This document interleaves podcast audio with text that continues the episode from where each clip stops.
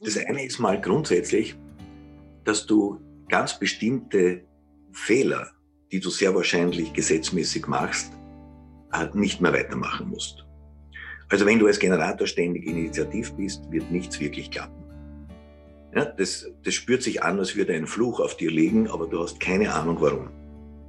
Und wenn sich das ändert, wird das Leben einfach leichter. Der Widerstand lässt nach. Es führt jetzt nicht sofort zu irgendwelchen Sensationen, aber das Lebensgefühl verändert sich sehr, sehr bald eigentlich zum Positiven. Das zweite und viel tiefere natürlich ist, dass die Entfaltung deiner Einmaligkeit ein nie endender Prozess ist, weil er ja dann schlussendlich nicht nur dein Verstehen umfasst beispielsweise, sondern eben auch den Körper selbst. Also ein, ein langer Dekonditionierungsprozess greift auch tief in den Körper ein und verändert diesen und legt Fähigkeiten frei, die du vorher nicht kanntest. Ein Generator sein, Dekonditionierungsprozesse, wenn dir das alles ein bisschen fremd vorkommt und gar nichts sagt, ähm, das sind Begrifflichkeiten aus dem Human Design System. Und dieser ganze Podcast umfasst quasi die Basics hinter diesem System und äh, ich freue mich mega, dass ich diesen Podcast jetzt einfach für dich hier zur Verfügung stellen kann, weil für mich ist das einfach ähm, ein ziemlich ähm, wohltuendes, augenöffnendes System gewesen, was ich kennenlernen durfte im letzten Jahr. Und ich habe als Interviewgast Peter Schöber interviewt, die Stimme hast du soeben schon gehört. Der hat jahrzehntelange Erfahrung in dem Bereich und bildet auch aus. Und es ist wirklich, also alles, was ich mir schon angelesen habe, habe ich nochmal ganz neu verstehen dürfen. Und es ist wirklich ein ein ganz, ganz wertvolles Interview, wie ich finde. Und ja, wenn du neu sein solltest bei Lebenskünstler, ich bin die Silke, ich mache hier alles rund um diesen ganzen Podcast, alles rund um Lebenskünstler und ich freue mich einfach, dass du da bist. Es ist ein Podcast für Kreativität und Spiritualität. Und ja, das ist eine Interviewfolge, wie du dir schon denken kannst. Wenn du diesen Podcast dann mögen solltest oder wenn du generell schon eh diesen Podcast gerne hörst, dann freue ich mich natürlich, wenn du dir die Zeit nehmen möchtest, um bei Apple Podcasts eine kurze Bewertung dazulassen. Also entweder einfach die Sternebewertung nutzen, gerne auch fünf Sterne, oder eine kurze Rezension schreiben, weil das hilft unglaublich dabei, dass dieser Podcast mehr gefunden werden kann und das ist natürlich eine ganz feine Sache. So, jetzt mache ich es aber nicht mehr länger spannend und sage halt einfach ähm, viele Erkenntnisse und ganz viel Freude bei diesem heutigen Interview. Ich freue mich übrigens sehr, dass ich dich für dieses Thema gewinnen konnte in meinem Podcast, weil du warst für mich so der erste Berührungspunkt mit Human Design. Mhm. Ähm, jetzt wollte ich dir nur kurz einfach vorab gerne sagen, weil ich bin ähm, auf die Seite gestoßen, habe das Free Chart machen lassen mhm. und habe dann das Sonnentor angehört. Ah ja. Und äh, das hat ganz viel in mir bewegt. wo hast du deine Sonne? Im Tor 8. Tor 8. Mhm. Mhm. Genau. Mhm. Und äh, das war ein ganz spezielles, schönes Erlebnis und auch auf jeden Fall auch schon mal danke dafür, dass du das bereitstellst. Das ist, glaube ich, ganz schön für viele Menschen. Ja, die Idee dahinter ist, dass ja, also Human Design ist ja jetzt noch nicht so lange in der Welt. Äh, die Idee dahinter ist, dass es irgendwie Möglichkeiten geben sollte für Leute, die jetzt das erste Mal gleichsam vorbeischauen, irgendeinen Eindruck zu bekommen, ob, das, ob da was dran ist oder nicht. Und das war also eine Möglichkeit, weil das, das, die, die Sonnenaktivierung ist ja schon was sehr Persönliches. Äh, da gibt's 64, grundsätzlich mal 64 verschiedene Hauptmöglichkeiten. Das heißt, das hat schon eine ziemliche Differenzierung. Und man, man spürt ja sofort, ob man mit dem, was da gesagt wird, in Resonanz geht oder nicht. Also von daher war das, es ist ein Türöffner und gleichzeitig der Versuch, ein Signal zu geben, das sagt, Leute, da ist was dran. Es ist vielleicht ein bisschen schräg, aber da ist was dran. Macht total Sinn. Ja, auf jeden Fall. Ja, und herzlich willkommen, lieber Peter. Peter Schöber ist jetzt der heutige Gast in diesem Podcast. Und ähm, magst du vielleicht mal kurz erzählen oder auch gerne länger, wie du eigentlich auf Human Design gestoßen bist, was so deine Entwicklungsschritte waren und was deine ersten Berührungspunkte damit waren? Ja, also die Kurzfassung ist die, dass ich mich eigentlich schon sehr früh im Leben für seltsame Dinge interessiert habe. Also mit 14 für Reinkarnation und Hypnose und so Dinge. Und das ist eine, das ist schon sehr lange her, dass ich 14 war. Also da gab es noch kein New Age und Esoterikbewegung oder so. Das gab es einfach noch nicht. Und ich habe dann später eine Zeit lang in, also bei einem amerikanischen Schamanen gelernt und eine Buchhandlung in Wien betrieben, die spezialisiert war auf Esoterik und Therapie. Und ich habe verschiedene Sachen dann noch studiert, also oder mich näher damit auseinandergesetzt, und zwar witzigerweise jene Elemente, die in gewisser Weise im Human Design dann synthetisiert sind. Also zum Beispiel habe ich mich sehr mit dem Tarot beschäftigt und 1992 ist auch ein Buch von mir dazu erschienen. Und Tarot ist bereits eine solche Synthese, nur nicht eine so feine und sie schaut sozusagen auch ganz anders aus. Und dann habe ich den Begründer des Human Designs kennengelernt auf eine nicht zu vermeidende Art und Weise. Der war nämlich zu Gast in dem Haus, in dem ich gewohnt habe. Und in dem Haus gab es genau zwei Parteien. Also mein, sozusagen meinen besten Freund und mich mit, mich mit meiner damaligen Frau. Das heißt, ich konnte den überhaupt nicht, ähm, nicht treffen. Und nachdem ich ja offensichtlich thematisch an solchen Menschen auch grundsätzlich Interesse hatte, wäre sowieso ein gewisses Interesse da gewesen. Aber dann kommt der und sagt, Human Design ist eine Synthese aus Astrologie und I Ching und Genetik und Kabbalah und Astrophysik. Und genau nach diesen Verbindungen hatte ich die letzten Jahre auch sehr intensiv gesucht. Mhm. Und bestimmte Verbindungen sind auch offensichtlich. Aber das ergibt natürlich noch lange kein kohärentes System. Und damit hat es dann begonnen. Und wenn ich sozusagen, ich kann sehr entschlossen sein, wenn etwas meinen Weg kreuzt, was für mich wichtig ist. Und dann war ich im nächsten Jahr praktisch bei der ersten Analytikerausbildung dabei und zwei Jahre später bei der ersten Lehrerausbildung. Also das hat dann sozusagen sehr flott begonnen und ist ein Teil meines persönlichen Prozesses natürlich geworden und schrittweise dann auch ein Teil meines professionellen Lebens. Mhm. Okay, da war jetzt so viel drin. Okay, wer genau ist denn der Begründer vom sogenannten Human Design? Äh, der nannte sich Ra Uruhu. Das ist sozusagen, das geht auf ein Erlebnis zurück, das zur Geburt des Human Designs geführt hat. Das heißt, Human Design, die Human Design ist eigentlich eine, eine sehr umfangreiche Formel. Und Formel heißt, man kann es wiederholt anwenden und es kommt dasselbe dabei raus. Das bedeutet, es gibt eine Überprüfbarkeit. Und äh, er hat aber diese Formel hat er in einer Art ähm, Offenbarung übermittelt bekommen. Also er hat sich das nicht ausgedacht, sondern es wurde ihm gegeben. Und er hat dann eigentlich, er hat das dann entfaltet. Das heißt, die Formel ist die Formel. Mhm. Aber was eine Formel alles bedeuten kann, beziehungsweise wo du sie genau anwenden kannst, das siehst du nicht zwingend auf den ersten Blick. Und so hat er, das war 1987, hat er diese Erfahrung gehabt. Und bis zu seinem Tod 2011 hat er also eigentlich diese 27 Jahre oder so, hat er, hat er diese Formel also einerseits natürlich unterrichtet und andererseits, glaube ich, auch versucht, selbst immer weiter zu entfalten. Und äh, so hat es dann seinen Weg in die Welt begonnen.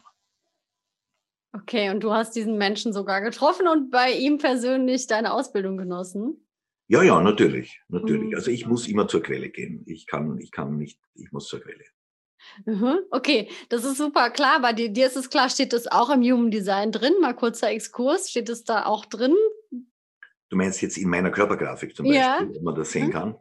Naja, was du sehen würdest, ist, dass ich ein Mensch bin, der sehr viel Energie hat, äh, dass ich ein sehr erfahrungsorientierter Mensch bin und also mich in erster Linie auch durch die Erfahrung lerne, ähm, dass ich definitiv offen bin für schräge Dinge, aber gleichzeitig eben auch sehr nach Perfektion strebe. Also das heißt, wenn ich dann mal was gefunden habe, was für mich richtig ist, dann kann ich auch sehr lange dabei bleiben. Und dann wird jedes Mal wird's ein ganz kleines bisschen besser. Okay. Mhm. Okay, das heißt, seit wie vielen Jahren hattest du jetzt Berührungspunkte schon mit Human Design? Weißt du das ungefähr? Ja, mit Sicherheit. Also das, ich, ich bin in meinem 29. Jahr ähm, und ja, also es, ich sage es mal, es gibt nicht mehr viele Menschen auf diesem Planeten, die das sagen können. Okay, ja, das kann ich mir vorstellen. Hm, wunderschön. Äh, um jetzt mal ganz kurz für die ganzen Hörerinnen und Hörer da draußen, weil wir hatten uns vorab ja kurz besprochen und gedacht, wir machen das wirklich bei den Basics mal ein, also bei den Basics mal einzusteigen.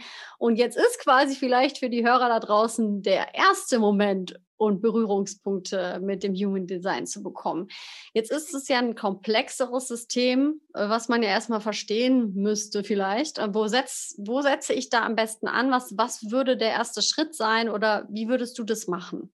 Mhm. Naja, was man, was natürlich jetzt rein akustisch schwer zu vermitteln ist, das wichtigste Werkzeug im Human Design ist eine Körpergrafik. Das ist also die schematische Darstellung eines menschlichen Wesens, aber eine individualisierte schematische Darstellung. Die wird also von einem Computerprogramm berechnet auf Basis der persönlichen Geburtsdaten, also Geburtstag, Geburtszeit und die Zeitzone. Und diese Körpergrafik beinhaltet eine unfassbare Menge von Informationen. Das heißt, man kann sich vorstellen, dass es so wie verschiedene Schichten der Detaillierung gibt, in die man gehen kann. Aber sinnvollerweise beginnt man natürlich mal mit dem Allerwichtigsten. Und jetzt muss man sagen, die Grundidee oder die Grundphilosophie des Human Designs würde besagen, dass Menschen sehr mehr, viel mehr verschieden sind, als es den Anschein hat. Und dass wir einander sozusagen speziell im Verhalten so ähnlich sehen, weil wir so sehr stark homogenisiert wurden, konditioniert wurden zu bestimmten, sage ich mal, ungeschriebenen Gesetzen hin denen wir sehr oft unbewusst folgen, ohne dass es uns noch groß auffällt und die uns eben wegführen von dem, wer wir wirklich sind. Und im Human Design geht es darum, zurückzufinden zu einer Fähigkeit, eigene Entscheidungen zu treffen. Das ist, der, das ist das Entscheidende. Die Entscheidung ist das Entscheidende. Und wenn du dir das anschaust in deinem Leben, was wollen alle Menschen in deinem Leben? Sie wollen dir sagen, was du tun sollst. Ja. ja?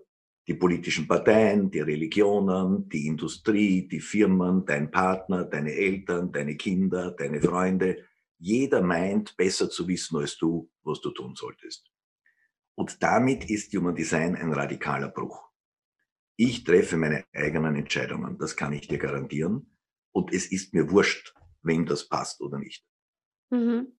Und das heißt, du beginnst in diesem Prozess so etwas wie eine natürliche, eine Position einzunehmen, sozusagen für dich selbst zu stehen.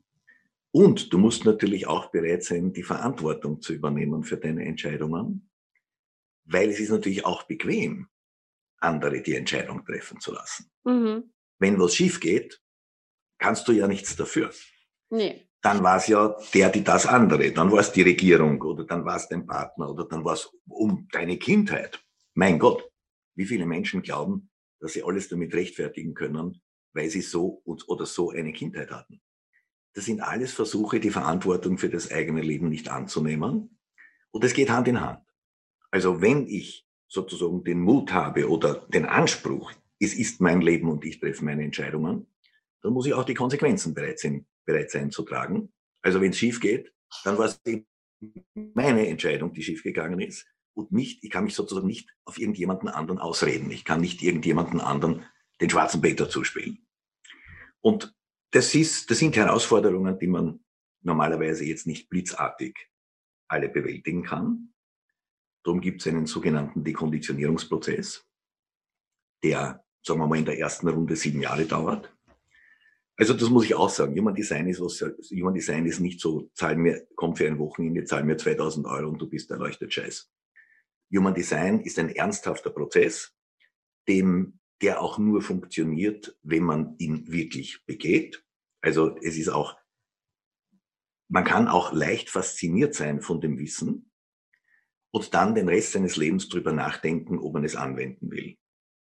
Das kann man natürlich, auch das ist eine Entscheidung, aber das wird naturgemäß nicht sehr viel bewegen. Also es braucht eben den Mut, es zu probieren. Weil, also im Ergebnis offenen Sinne. Weil schlussendlich kann ja niemand wissen, ob es für dich funktioniert, außer du selbst. Aber eben nur, indem du das Experiment ähm, in Angriff nimmst. Mhm. Ja, verständlich. Ich strauchel schon mit diesem emotionalen Abwarten. Also auf, ich bin ja emotionaler ähm, MG. Da kommen wir mhm. gleich noch zu, zu diesem Typ, sehr wahrscheinlich. Und das ist wirklich etwas, was du gerade sagst, was, glaube ich, echt ähm, der Prozess wirklich wichtig daran ist, diese Impulse, die man dadurch ablesen kann, dann, wenn man die umsetzt. Das ist super ungewohnt. Ähm, ja, das ist echt cool. Ähm, Wollen wir vielleicht einfach mal auf die sogenannten Typen eingehen? Mal angenommen, ähm, wir gucken jetzt auf diese Körpergrafik und dann gibt es da verschiedene Möglichkeiten. Und der erste Schritt wäre ja sehr wahrscheinlich, was du in der E-Mail geschrieben hattest, mal zu gucken, welche Typen es überhaupt gibt, die sogenannten Typen. Genau, das ist die erste und in gewisser Weise wichtigste Ebene der Differenzierung. Und wenn man jetzt von Typen spricht, muss man natürlich aufpassen. Es hat ja in der, sagen wir mal, Geistesgeschichte eine, eine große Zahl von Typologien gegeben die schon zum Teil auch interessant sind, aber die zum weitaus überwiegenden Teil rein beschreibende Typologien sind. Also du hast ja gerade erwähnt, dass du emotional bist. Also okay, nehmen wir mal an, wir würden das jetzt den emotionalen Typus nennen. Äh, und jetzt nehmen wir an, jemand kann das beschreiben. Ja, jemand kann, kann dir beschreiben, dass du emotional bist und dann denkst du dir, wieso weiß er das? Also es ist quasi beeindruckend. Aber es hilft dir nichts. Also ich bin super emotional. Und wenn mir das jemand rechtzeitig gesagt hätte, wäre auch interessant gewesen. Aber was mache ich jetzt damit? Also Human Design ist nicht einfach eine deskriptive Typologie, sondern eine funktionale. Mhm. Das heißt, aus dem Typus gehen bestimmte Vorgangsweisen hervor, also quasi Empfehlungen, wie du, wie du sozusagen das Leben angehst. Und die kannst du eben praktisch ausprobieren, ob sie tatsächlich funktionieren oder auch nicht. Und da gibt es also im Wesentlichen vier, vier Differenzierungen, die, wie man dann, wie wir hoffentlich, also zumindest ansatzweise sehen können, schon ein bisschen einen Geschmack für die Unterschiedlichkeit geben. Und der mit Abstand häufigste Typus ist der Generator. Und praktisch kann man sich vorstellen, Generatoren, das sind Menschen, die eigentlich ein sehr eine sehr große Kapazität haben, Energie zu produzieren und für die es total wichtig ist, was sie mit dieser Energie tun. Also die müssen ihre Energien zwangsläufig in irgendetwas investieren. Das kann ein Beruf sein, eine Beziehung, ein Sport, ein Hobby, das können alle möglichen Dinge sein. Aber es geht immer um den Einsatz von Energie. Und für einen Generator ist es entscheidend, dass das, was er tut, befriedigend ist. Und befriedigend heißt, du machst es so gerne, dass es ein Grund für dich ist, am Morgen aufzustehen. Das ist befriedigend und dass du es auch so gerne machst, dass du es auch gerne, also vielleicht nicht jeden Tag, aber wirklich sehr, sehr oft machen kannst. Also wir haben das, wir können das oft sehen im Leben. Es ist in vielen, bei vielen Menschen ist es das, was sie ihr Hobby nennen. Ja, das, was sie wirklich tun, sprich im Beruf, das ist meistens langweilig und überhaupt nicht befriedigend. Aber zumindest am Wochenende bastel ich dann ein Segelboot oder arbeite im Garten oder was auch immer der Fall sein mag. Und das ist befriedigend das tue ich nicht nur umsonst. Ich bezahle auch noch dafür. Ne? Also es ist so schön, dass ich es einfach unbedingt tun möchte. Und was eigentlich das richtige Leben für Generatoren wäre, ist, dass ihr Hauptberuf diesen Charakter hat. Also, dass sie das, was sie tagtäglich tun, mit so einer Freude, energetischen Freude tun, dass sie es im Notfall umsonst tun würden. Und ich bitte, ich meine nicht, die sollten irgendwas umsonst tun. Umsonst arbeiten ist Sklavenarbeit und die Zeit ist vorbei, zum Glück. Aber die, die Qualität, die, der Reiz dessen muss so groß sein. Und dann bist du ein, dann bist du als Generator ein enorm kraftvoller Mensch. Also dann geht die Energie sozusagen nicht aus und du bist lebensfroh. Ja, das ist, das ist sehr vital. Das ist durchflutet von Vitalität. Und wenn du sehr vital bist und das tust, was du liebst, dann bist du natürlich auch im Allgemeinen sowas von gesund. Das kommt in dieser normalen Welt gar nicht mehr vor. Mhm. Okay, also der Generator, der sehr viel Energie irgendwo umsetzen muss, die er auch hat. Und apropos an, die, an deine Zuhörerinnen und Zuhörer, ja. äh, wenn ihr dann irgendwann herausfinden wollt, welcher Typ ihr seid, geht es ganz leicht. Weil wir haben eine Homepage, da kann man seine eigene Körpergrafik umsonst erstellen, also gratis. Und da steht auch, also die Grundbegriffe stehen drauf. Also da steht jetzt drauf zum Beispiel der Generator oder der Manifestor oder was auch immer für ein Typus da ist. Also dann kann man schon versuchen, ein bisschen die Verbindung zwischen dem, was wir jetzt besprechen, und sich selbst herzustellen. Mhm. Ja, super. Ähm, was was wäre jetzt so der, der nächsthäufige Typ? Der nächsthäufige Typ ist der Projektor. Also wir können das auch quantifizieren. Also Generatoren sind ungefähr 69 Prozent aller Menschen sind Generatoren.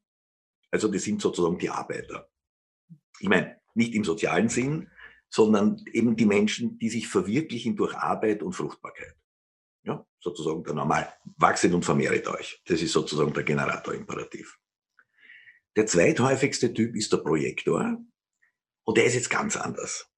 Der ist ganz anders und aus einer tiefen evolutionären Notwendigkeit heraus entstanden, weil die, Genera die, die Generatoren haben natürlich auch in gewisser Weise diese Welt an den Abgrund geführt.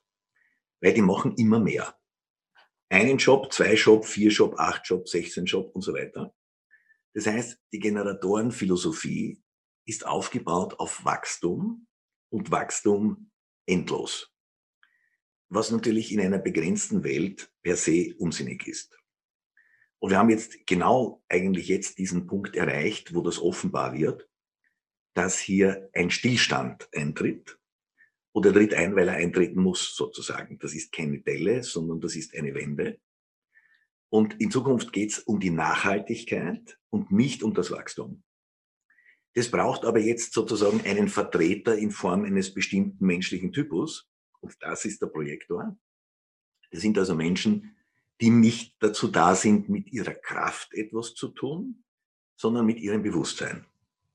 Das ist was sehr, sehr anderes. Man kann sich so vorstellen, ne? sehr viel Kraft ohne Bewusstsein ist richtig, richtig gefährlich. Und wie wir überall in der Welt sehen können, wir haben ja unglaubliche Kräfte entfesselt, aber gleichzeitig die Leute, die diese Kräfte sozusagen befehligen, sind geistig, also bestenfalls auf dem Stand der Frühsteinzeit.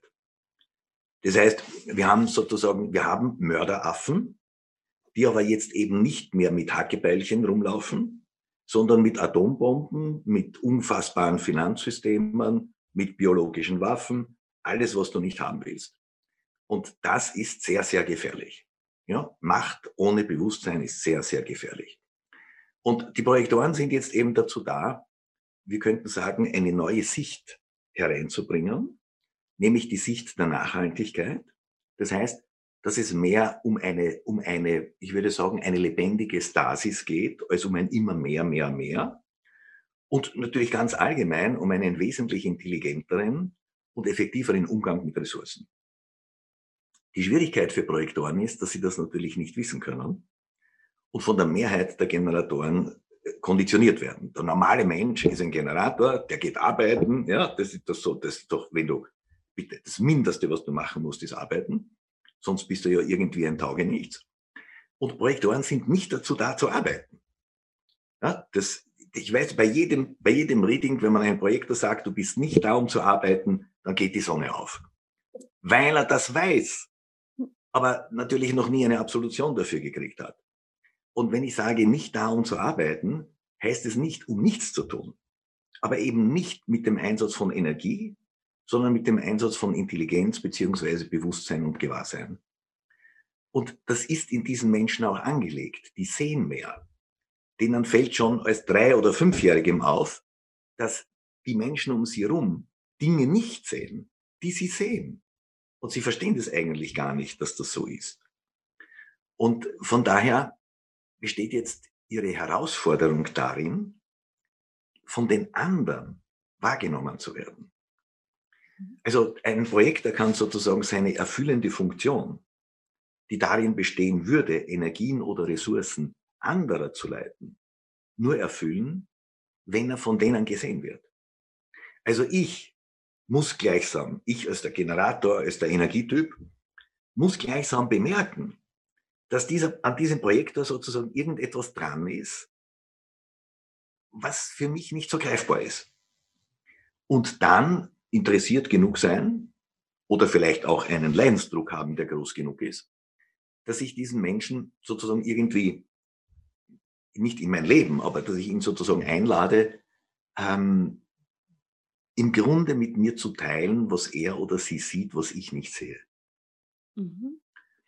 Und das ist eine ziemliche Herausforderung, weil das heißt, du siehst die ganze Zeit, aber die Menschen rings um dich herum nehmen es normalerweise nicht wahr und dann kannst du nichts tun. Weil jedes Mal, wenn sich ein Projektor versucht, gleichsam in den Vordergrund zu spielen, um endlich mal gesehen zu werden, stößt auf Zurückweisung. Kein Mensch will sich von jemandem einfach sagen lassen, was er tun soll. Ne? Das ist, das ist eine Einmischung, das weist du zurück. Da hörst du gar nicht mehr, was gesagt wird, sondern das geht einfach nicht. Und dort ist also sozusagen diese große Herausforderung für Projektoren, sie, was natürlich etwas besser wird, wenn das Bewusstsein darüber, dass es diese Menschen gibt, sich ein bisschen weiter verbreitet. Ne? Je mehr es wissen, desto eher kommt es auch dazu, dass ein Projektor mal erkannt wird und es überhaupt auch, auch wagt, ein Projektor-Dasein zu leben. Also etwas, was nicht auf tagtäglicher Arbeit im klassischen Sinne aufbaut, sondern eben ein, sagen wir mal, ein anderer Entwurf. Ne? Und das sind Menschen, das sind also die, die Häufigkeit der Projektoren, das ist ungefähr so um die 20 Prozent. Mhm. Also diese Zahlen unterliegen aus bestimmten Gründen generationsabhängig geringen Schwankungen. Aber so Daumen mal Pi kann man sagen, um die 20 Prozent. Mhm. Spannend. okay. Ähm, das bedeutet, das ist so ein bisschen, ähm, ich weiß jetzt nicht, wer da draußen zuhört. Vielleicht habt ihr schon eine Ahnung, was ihr sein könntet, wenn ihr die Grafik noch nicht gemacht habt. Aber das ist natürlich wirklich in unserer Gesellschaft so ein Thema. Was wäre denn dann eine Möglichkeit an Berufen, sage ich mal so, wenn du jetzt sagst, das, sind das dann eher die Lehrerberufe oder die, ist ja ganz schwierig eigentlich, ne? Ähm, ja, das kommt auf, nein, da gibt's viele Möglichkeiten. Mhm. Du musst rechnen, alles, was das Bewusstsein, das Bewusstsein oder das Gewahrsein anderer Menschen irgendwo hinlenkt, ist sozusagen eine Projektordomäne. Das heißt jetzt nicht, dass du das als Generator nicht kannst, aber es ist nicht dein natürlicher erster Schritt. Als Generator findest du deine Erfüllung darin, dass du deine Energie in das investierst, was für dich richtig ist. Und du kannst natürlich auch als Generator ein gewisses Bewusstsein haben. Ich habe sehr wohl ein Bewusstsein für die Notwendigkeit von Nachhaltigkeit. Aber es kommt nicht aus dem Typus heraus. Von meinem Typus, ich bin überhaupt ein Generator, der hat alles an Motoren definiert, was du definiert haben kannst. Also Energie ist eigentlich nicht mein Problem. Daher beschäftige ich mich auch nicht so großartig mit der Frage. Ne? Dort, wo du sozusagen persönlich jetzt mal drauf gestoßen wirst, dass das ein Thema ist, geht auch automatisch die Aufmerksamkeit hin. Ne? Gut. Schön. Ähm, du hattest gesagt, vier Typen hattest du am Anfang gesagt. Ne? Das heißt, wir hatten jetzt zwei schon mal besprochen. Mhm. Ähm, und wer wäre denn so der dritte Typ? Der dritte Typ, den nennen wir Manifestor. Mhm. Das sind Menschen, die sehr unabhängig sind und sehr viel Freiraum brauchen um zu handeln. Mhm. Das sind sozusagen sehr schnelle Umsetzer. Das sind die klassischen Macher, äh, die also nicht unbedingt gesellig sind in ihrer überwiegenden Mehrzahl und die eines auf den Tod nicht leiden können, wenn, sie, wenn ihnen irgendjemand in die Quere kommt. Also Manifestoren haben immer eine Auswirkung möglich. Und zwar eine relativ schnelle. Mhm. Und das macht sie zu schwierigen Kindern. Also das ist, das, das, das Kind ist ein kleiner Manifestor, aber es hat auch schon eine Auswirkung. Also nur als eine Illustration. Also es gibt in Österreich gibt es einen Kindergarten, wo die Leiterin wirklich alle Körpergrafiken aller Kinder und Eltern hat. Seit langer Zeit. Und daher wissen die natürlich über den Typus des Kindes Bescheid. Und einmal im Jahr, also im ähm, vor dem Sommer, Ende Juni oder so, gibt's dann so einen Tag der offenen Tür für die Kinder, die im nächsten Herbst in den Kindergarten kommen. Und dann dürfen die halt da rumlaufen und sich die Dinge anschauen. Na gut, der kleine Kali geht in die Küche und drei Minuten später ist die Küche überflutet. Was glaubst du, welcher Typus der kleine Kali war? Das war ein Manifestor. Das ist, wenn der was tut, hat er eine Auswirkung. Und das ist natürlich, das ist auch dann möglich, wenn er von seinem Entwicklungsstand, ist eben ein, was weiß ich, Dreijähriger, überhaupt keine Chance hat einzuschätzen, wie, wie die Auswirkung sein wird. Ja, wie groß oder dass es überhaupt diese Auswirkung gibt. Und das ist so ein bisschen besonders jetzt mal schon bei den kleinen Manifestoren das Problem. Das sind dann oft Kinder, die von ihren Eltern sehr, sehr kontrolliert werden, weil die Eltern ständig Angst davor haben, was als nächstes passiert. Und das ist gleichzeitig aber wiederum das, was dieser Typus am allerwenigsten ausstehen kann. Also da sind sehr, sehr herausfordernde Konflikte zwischen Eltern und Kind programmiert. Ähm, das sind dann auch oft die Kinder, die, also nicht natürlich jetzt jeder, aber wenn wir jetzt so eine Statistik machen könnten, was sind denn so die Kinder, die dann in irgendeinem Erziehungsheim landen? Äh, da wären mehr Manifestoren dabei als die zehn Prozent, die sie in der Bevölkerung ungefähr ausmachen. Das ist dann so, dass die Eltern oft auch nicht mehr wissen, wie sie damit umgehen sollen. Ja? Und da würde es eben einen ganz besonderen Umgang brauchen, um das auf eine, sagen wir mal, elegantere Weise ähm, zu lösen. Aber jedenfalls hast du im Endeffekt sind Manifestoren Menschen, die auch oft aufgrund der nicht so schönen Erfahrungen in der Kindheit, also wirklich eigentlich nur in Ruhe ihr Ding machen wollen. Mhm. Und das Einzige, was du nicht darfst, ist denen in die Quere zu kommen. Die können unglaubliche Auswirkungen haben. Also als Beispiel Joanne K. Rowling, also die Harry Potter Autorin, ist eine Manifestorin. Naja, in sieben Jahren reicher als die Königin von England, das ist schon eine Auswirkung. Ne? Also damit will ich sagen, das hat natürlich auch nichts mit Arbeit im normalen Sinne zu tun, weil die Generatorarbeit, die wird immer bezahlt nach Stunden. Ja? Aber ja, eben, mit, ich weiß nicht, mit einer, sozusagen mit einer Handvoll Bücher die Welt zu erobern, das kannst du nicht mehr umrechnen in Arbeitszeit. Ja? Also die Auswirkung ist eigentlich, Auswirkung sagt das Resultat. Das Resultat ist das Entscheidende. Und Manifestoren können im Guten wie im Bösen beträchtliche Auswirkungen haben. Wow, das hast du schön erklärt. Okay, krass. Ähm, ja, jetzt bin ich auch neugierig, wer denn dann der vierte Typ ist. Um das ist der mit Abstand seltenste mhm. und interessanterweise der älteste Typus. Wir nennen, wir nennen diesen Typus Reflektor, also Spiegel eigentlich. Und Reflektoren, musst du dir vorstellen, sind sozusagen Menschen, die sind ganz, ganz offen äh, und nehmen enorm alles auf, was in ihrer Umgebung ist, nehmen alles wahr und auf, was in ihrer Umgebung ist. Sie sind in gewisser Weise unsere Erinnerung an das Einssein mit der Welt. Also sozusagen der, eben der erste Typus, ne? Also quasi die erste, das, äh, die, die erste Art Design, die erste Art des menschlichen Designs, in der sozusagen dieser Kontakt oder eben dieses Einswerden können, insbesondere natürlich mit der Natur ganz selbstverständlich war. Das ist jetzt natürlich, wenn du das nicht weißt, wenn du das nicht weißt, ist das ganz schön herausfordernd, weil du entdeckst in dir keine Kontinuität. Weil wie du bist, du bist der Spiegel. Also das heißt, was du erlebst und wie du, wie du bist, wie, was du ausdrückst, alle diese Dinge, hängt total von deiner Umgebung ab. Also ein Reflektorkind in einer glücklichen Familie ist das glücklichste Kind, das du dir vorstellen kannst ein Reflektorkind in einer Familie, in der es nicht so gut läuft, wird genau alle Probleme dieser Familie zum Ausdruck bringen und dann dafür noch bestraft werden, obwohl er nur der Spiegel ist. Sozusagen der unfreiwillige oder unbewusste Überbringer der schlechten Nachrichten. Und das heißt, für die Reflektoren ist die Herausforderung, im Laufe ihres Lebens zu erkennen, das bin nicht ich. Das ist das Außen in mir, und dann können sie vom unbewussten Reflektor zu einem bewussten Reflektor werden. Und damit sozusagen eigentlich eine ganz hohe, ein ganz hohes Bewusstsein oder eine ganz hohe Wahrnehmungsfähigkeit zu anderen hinbringen, wenn diese sozusagen bereit sind, sich an, anschauen zu lassen.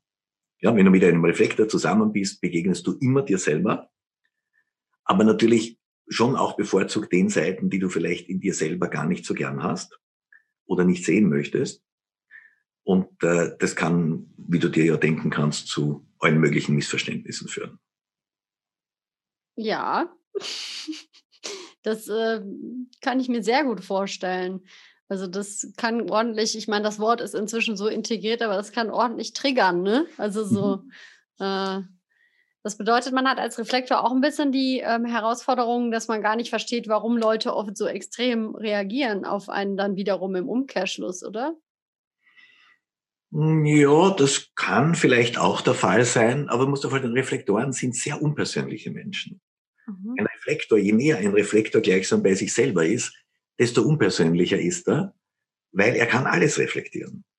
Mhm. Er kann alles reflektieren. Und die, die Herausforderung ist eigentlich mit all dem, was jetzt ein Reflektor erlebt in sich, nicht zu identifizieren. Also sozusagen dieser, dieser große Satz würde lauten, das bin ich nicht, das bin ich nicht, das bin ich nicht. Ich erlebe es nur, ich spüre es nur, ich nehme es wahr. Mhm. Und in dem entsteht dann diese Möglichkeit, ein bewusster Reflektor zu sein, der dann natürlich dann auch das verbal irgendwie formulieren kann. Also Reflektoren, die äh, diese Stufe erreicht haben, können unglaublich detailliert einen Vorgang zum Beispiel beschreiben, auch einen sehr persönlichen oder einen sehr tiefen Vorgang. Also unglaublich detailliert, ähm, vollständig, aber eben ganz unpersönlich. Okay. Ein Spiegel. Okay. Ein Spiegel, ja. ne? Ein Spiegel ist nicht persönlich. Ein Spiegel spiegelt, was zum Spiegeln ist. Mhm. Schönes Bild. Mhm. Okay, jetzt äh, bin ich ja eine, ich bin ja eine Mischform sozusagen in meinem Typus. Ähm, magst du da vielleicht auch noch mal kurz was zu sagen fürs Verständnis, falls jetzt bei dem Free Chart das rausgekommen ist auch? Ja, ja, ja. Mhm. Also das ist so, es gibt zwei verschiedene Arten von Generatoren. Was die verbindet ist, es geht darum, dass sie ihre Energie in das Richtige investieren, dann sind sie zufrieden, befriedigt. Aber es gibt jetzt, man könnte sagen, den langsamen Generator. Das sind die Generatoren ohne manifestierende Kapazität. Das sind gleichsam die Erbauer. Mhm. Also da kannst du dir vorstellen, das ist so, wie wenn jemand ein Haus mauert und jeden Tag kommen ein, zwei Ziegel dazu. Das ist im Augenblick nicht spektakulär, aber wenn du lange Zeit am richtigen Haus baust, kann da schon ganz schön was draus werden. Ja, aber das ist sozusagen ein langs. Und Sprünge kommen dann immer vor, wenn in bestimmten Verbindungen mit anderen Menschen oder manchmal auch bei bestimmten Transiten, also in bestimmten Lebensphasen. Ein manifestierender Generator, also so wie du, der ist ein Generator, eine Generatorin, hat aber zusätzlich sozusagen eine manifestierende, eine schnell umsetzende Qualität und kann die aber nicht initiativ einsetzen. Mhm. Das heißt, in beiden Fällen, das habe ich vorhin nicht erwähnt, weil das ja schon in die Strategie hineingeht, aber sagen wir mal ganz kurz festgehalten, Generatoren können korrekte Entscheidungen nur treffen, wenn sie gefragt werden und nicht initiativ. Mhm. Also eine der Hauptprämissen im Human Design ist, der Verstand kann keine Entscheidungen treffen, also keine persönlichen jedenfalls. Äh, die Autorität ist immer eine, die aus dem Körper kommt. Und die Autorität der Generatoren kann gleichsam nur sprechen, wenn sie gefragt wird. Also wenn du als manifestierender Generator gefragt wirst und zum Beispiel positiv reagierst, dann kannst du danach schnell etwas umsetzen.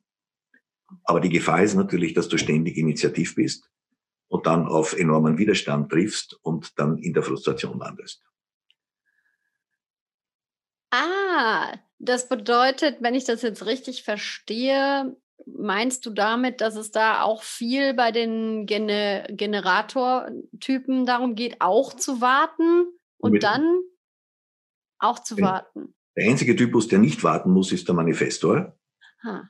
Und auch das nur bedingt, weil zum Beispiel emotionale Manifestoren müssten jetzt auch warten, bis sie Klarheit haben.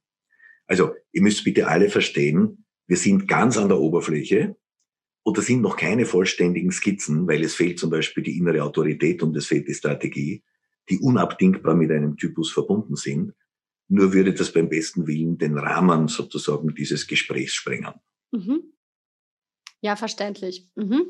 Gut, das bedeutet, wenn jetzt quasi ähm, ihr vielleicht noch nicht dieses, diese Grafik ausgedruckt habt, vielleicht habt ihr ja schon eine, eine Idee davon. Das hat, hattest du ja vorher den Vorschlag geschrieben, das fand ich super.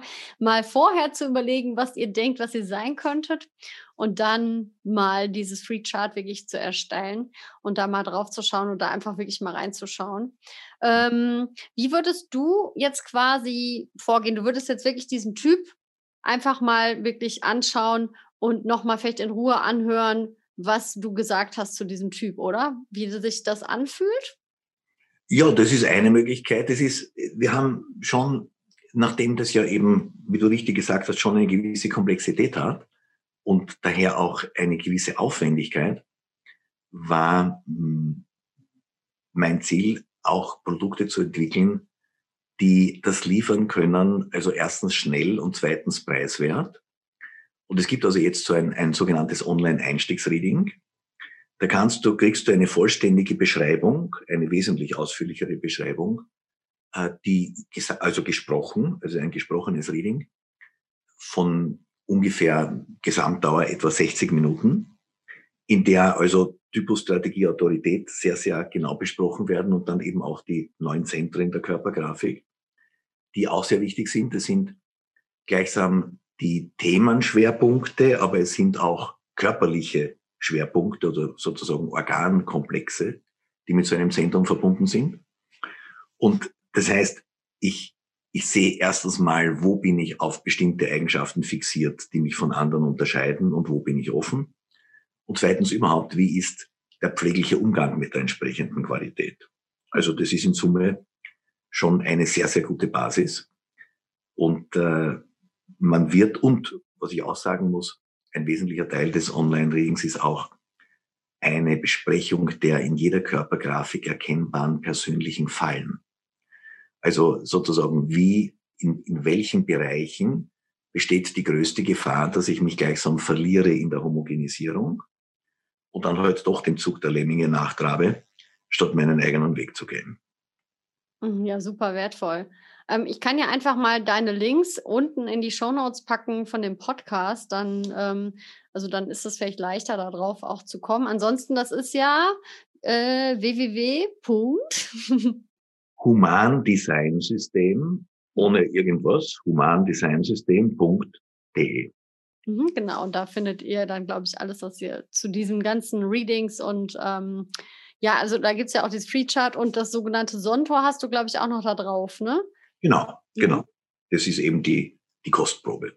Die Kostprobe, da könnt ihr schon mal was reinhören. Ich, für mich hat das, wie gesagt, das hat mich auch sehr berührt, schon das einfach nur anzuhören. Und ähm, das ist ein wirklich ganz spannendes Thema. Noch einmal ganz kurz ähm, zum Abschluss. Magst du vielleicht noch mal ähm, zusammenfassen, das ist am Anfang kurz erwähnt, aus welchen Systemen kann man sagen, ist das entstanden? Das sind mehrere Systeme zusammengefügt auch, oder? Habe ich das mhm. falsch verstanden? Ja, also es gibt jedenfalls erkennbare Bezüge. Mhm. Also ein Beispiel ist logischerweise die Astrologie. Also wir verwenden ja die Planetenstände zum Zeitpunkt der Geburt, allerdings auch noch zu einem anderen Zeitpunkt vor der Geburt. Das heißt, äh, man kann das jetzt nicht mit einem Horoskop vergleichen. Ähm, erstens, weil natürlich die Information im Endeffekt eine andere ist, die daraus hervorgeht. Zweitens aber auch, weil die Berechnung unterschiedlich ist.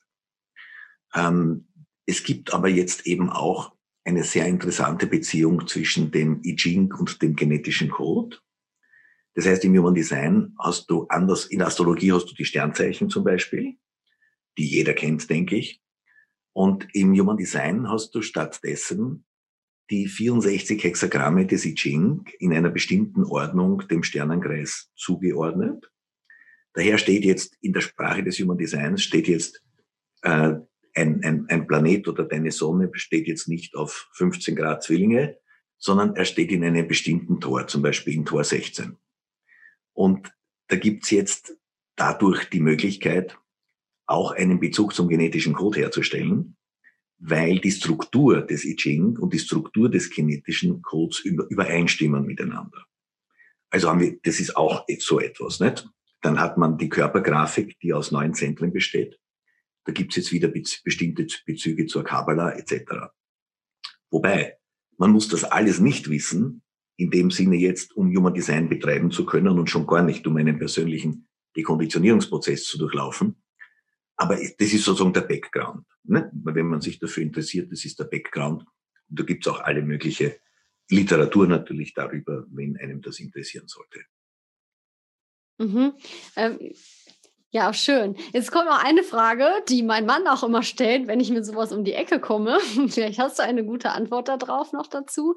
Er fragt immer, er findet es super spannend, aber er kann nicht so ganz greifen, was dann der Nutzen zum Beispiel für Menschen daraus überhaupt ist. Jetzt hast du schon gesagt Dekonditionierung, aber vielleicht kannst du es auch noch mal, ähm, noch mal ganz klar sagen. Also was, was siehst du da drin für Möglichkeiten? Naja, das sind schon mehrere Ebenen. Das mhm. eine ist mal grundsätzlich, dass du ganz bestimmte Fehler, die du sehr wahrscheinlich gesetzmäßig machst, äh, nicht mehr weitermachen musst. Also wenn du als Generator ständig initiativ bist, wird nichts wirklich klappen. Ja, das, das spürt sich an, als würde ein Fluch auf dir liegen, aber du hast keine Ahnung warum.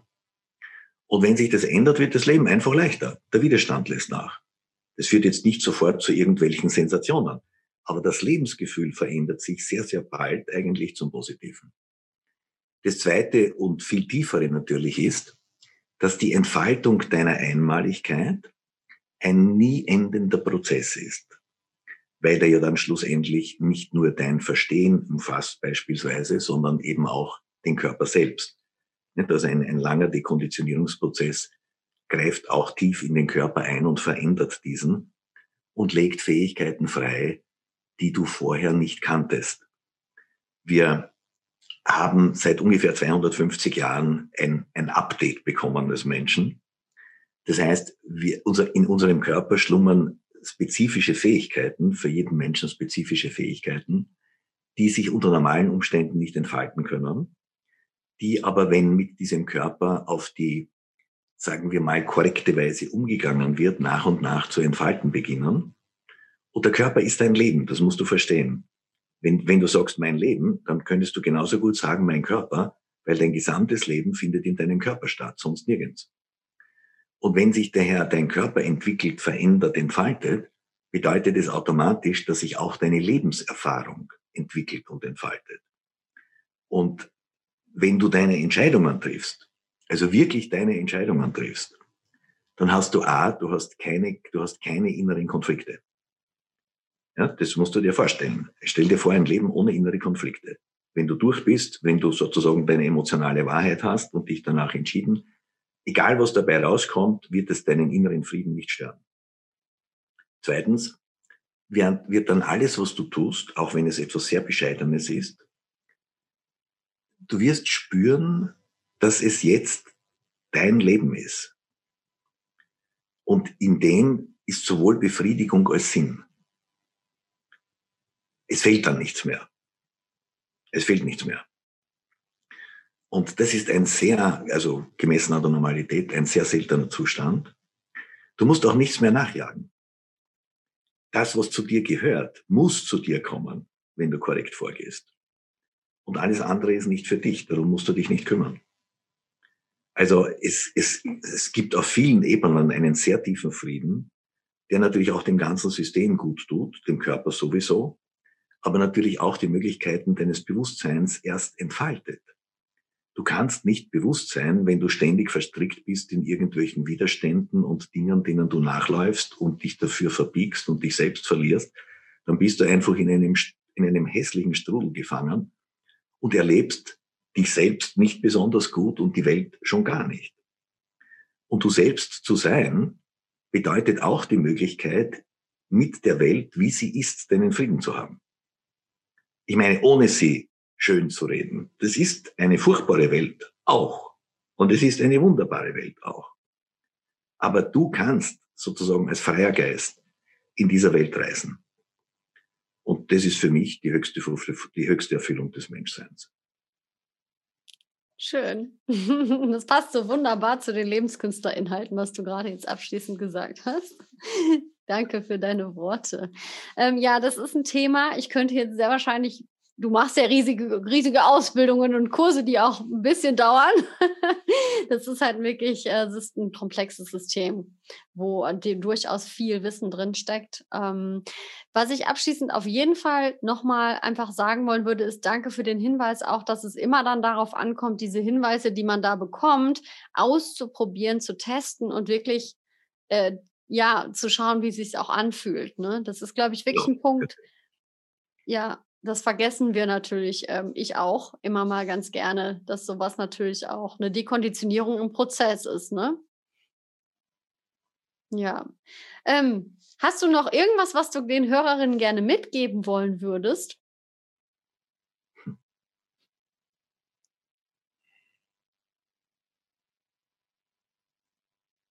Es ist nie zu spät, aber es wird Zeit. Super, schöne Abschlussworte. Ähm, ja, danke, lieber Peter, für deine Zeit und für dein unglaubliches Wissen, das du hier für den Podcast zur Verfügung gestellt hast. Ähm, ich hoffe, dass du noch wirklich viel, also dass du noch dein Wissen in die Welt tragen kannst und es ist ganz wundervoll, dass du das machst.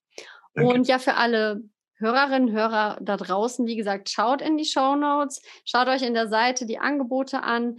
Ähm, ein Hinweis, vielleicht auch nochmal wichtig, genau eine Sache wollte ich auf jeden Fall noch abschließend ähm, hinzufügen, weil in meiner kleinen Social Media Blase gibt es im Moment sehr viel Interesse an jungen Design zum Beispiel. Worauf wäre denn unbedingt zu achten bei einer Ausbildung, wenn man sich dafür interessiert? Oder wenn man jetzt wirklich, ich meine, Reading bei dir buchen, aber was ist wirklich für dich wichtig? Worauf wäre da zu achten?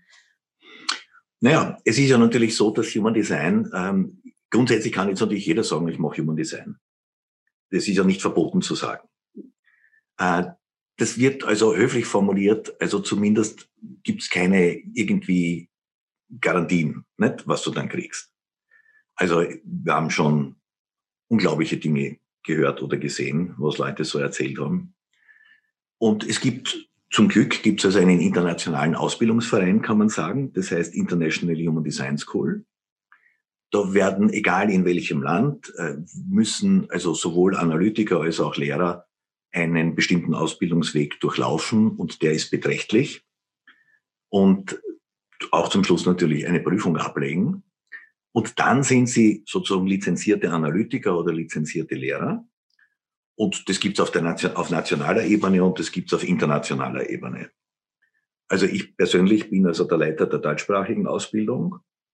Und das heißt, man kann jetzt, wenn man das wissen möchte, man kann auf unserer Homepage gibt's also auch eine Liste aller Professionals, die Wert darauf gelegt haben, sich dort zu präsentieren. Das sind schon in Summe ganz schön viele. Und äh, ansonsten, wenn man sozusagen jemanden begegnet und das in Erwägung zieht, dort eine Ausbildung zu machen oder ein Reading oder was auch immer, eine Beratung, dann wäre es vielleicht eine gute Idee zu fragen, wo hast denn du das gelernt? Ja, woher kommt das denn? Das, gibt, das ist auch manchmal Naivität. Ist, es gibt Leute, die glauben, sie laufen, sie lesen drei Bücher und dann können sie das machen. Und äh, das ist, da ist keine böse Absicht dabei oder so, aber es ist natürlich schon auch eine gewisse Verantwortung, wenn man mit Menschen ähm, auf einer beratenden Ebene zu tun hat. Und wenn man sich halt an diese Auswahl von Menschen hält, die eine offizielle Ausbildung besucht und abgeschlossen haben, dann hat man zumindest die Garantie für ein, definitiv für ein Mindestmaß an Wissen in dem Bereich und typischerweise auch für eine bestimmte Erfahrung. Der Ausbildungsprozess dauert im kürzesten Fall um die fünf Jahre. Und das heißt, dann fünf Jahre ist schon auch im persönlichen Prozess eine lange Zeit. Weil es geht in Human Design eben nicht nur um theoretisches Wissen. Es geht auch darum, dass jemand aus sich selbst heraus spricht und nicht nur etwas nachplappert. Und das braucht eben Zeit. Ja, das ist, der Verstand ist meistens ungeduldig und möchte immer schnell weiter galoppieren. Aber ein, ein echter Prozess muss im Körper erfolgen und das braucht immer eine gewisse Zeit. Ja. Okay, danke. danke noch für die Hinweise. Das war mir noch sehr wichtig. Ähm, gut. Dann ja, nochmal danke für dein ganzes Wissen und deine Zeit. Ich habe mich sehr gefreut. Und ähm, ja. Ja, danke für die Einladung. Sehr gerne. Ich wünsche dir noch viel Erfolg und äh, mit den Zuhörer und Zuhörerinnen. Ja, und vielleicht holst du dir auch irgendwann was, deinen Typus betreffend. das kann gut sein.